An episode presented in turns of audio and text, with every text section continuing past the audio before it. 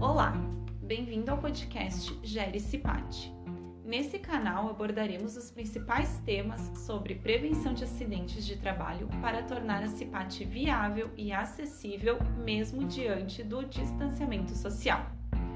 Você sabe o que é CIPAT? A CIPAT é uma semana interna de prevenção de acidentes de trabalho, onde toda empresa que tem uma CIPA, que é a Comissão Interna de Prevenção de Acidentes de Trabalho, organiza uma semana especial com foco em mostrar e conscientizar os funcionários sobre quais são os atos de segurança necessários nos locais de trabalho e que podem ser fundamentais para a realização dos trabalhos de forma normal.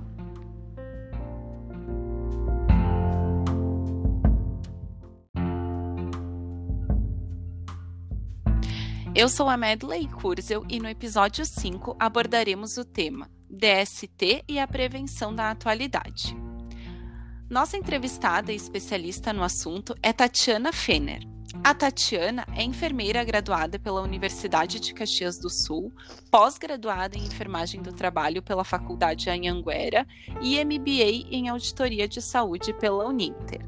Seja bem-vinda, Tatiana. Obrigada pelo convite, Medley, para participar desse evento, desse tema tão importante. Imagina! Então vamos começar, Tati. Uh, atualmente, qual a incidência de casos relacionados a IST e DST? Quais as principais doenças? Bom, sempre ouvimos falar em DSTs, né, que são as doenças sexualmente transmissíveis. No entanto, a gente passou a adotar, né, a usar registros de boletim epidemiológico uh, ISTs, que são as infecções sexualmente transmissíveis, devido à possibilidade de uma pessoa transmitir uma infecção mesmo sem apresentar nenhum sintoma. Dados importantes do Ministério da Saúde destacam que a população jovem, entre 15 e 24 anos, não usam preservativo nas relações sexuais. Existem diversas DSTs, Porém, as mais relevantes que a gente pode trazer uh, pela sua gravidade na falta de tratamento são as hepatite B, HIV, a sífilis e o HPV. Para essas ISTs citadas, a região sul do Brasil fica em segundo lugar no ranking de casos notificados. Certo, Tatiana, informações muito importantes. E que tipo de exame se faz para detectar uma DST? E as DSTs podem demorar anos para apresentar sintomas ou é imediato? A maioria das DSTs se manifestam por meio de feridas, corrimentos ou verrugas. Algumas dessas DSTs podem ainda causar sintomas como dor e ardência ao urinar, dor na relação sexual e lesões na pele. Para o diagnóstico, é sempre muito importante consultar com um médico que é o profissional que vai solicitar exames laboratoriais e até mesmo algum teste rápido. Das principais DSTs apresentadas, o tempo de início dos sintomas varia muito, de acordo com cada doença, mas algumas podem levar seis semanas para os primeiros sintomas até mais de 10 anos. No entanto, sempre que houver uma relação sexual sem a devida proteção, é de extrema importância procurar um atendimento médico especializado para poder ter um diagnóstico mais cedo e um consequente tratamento mais adequado, né? Perfeito, entendido. E quando uma pessoa adquire uma DST, ela pode ficar com algum tipo de sequela? Qual a diferença entre ter a AIDS e ser portador do HIV? Ótimo. Algumas DSTs por não apresentarem sintomas, acabam não tendo seu diagnóstico de forma correta.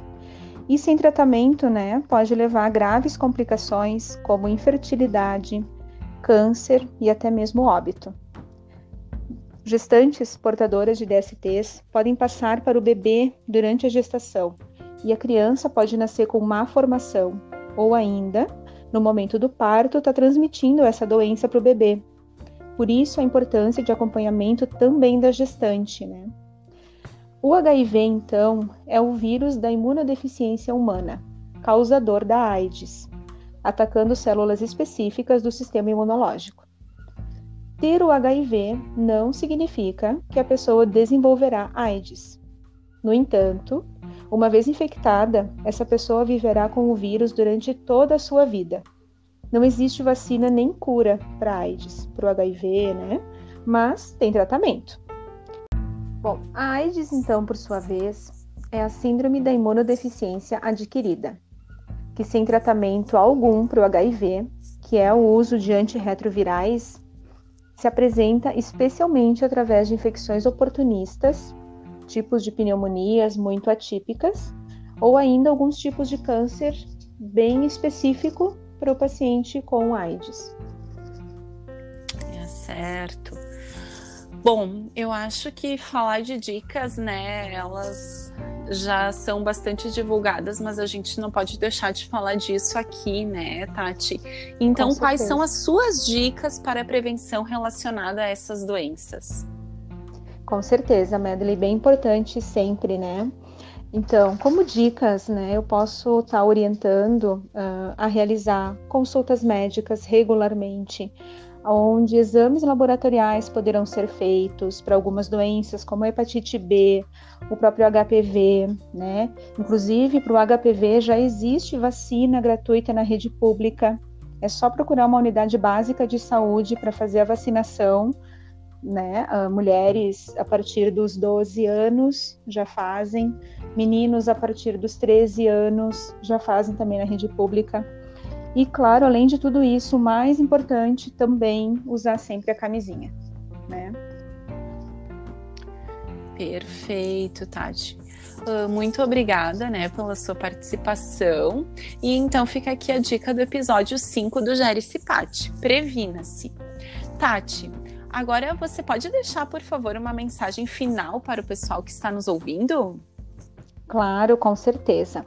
Bom, pessoal, vendo né, o aumento dos casos de DSTs a cada ano que passa, preciso reforçar novamente que, além da vacinação, que é muito importante, a maneira mais eficaz da gente se proteger dessas e tantas outras doenças é a prevenção.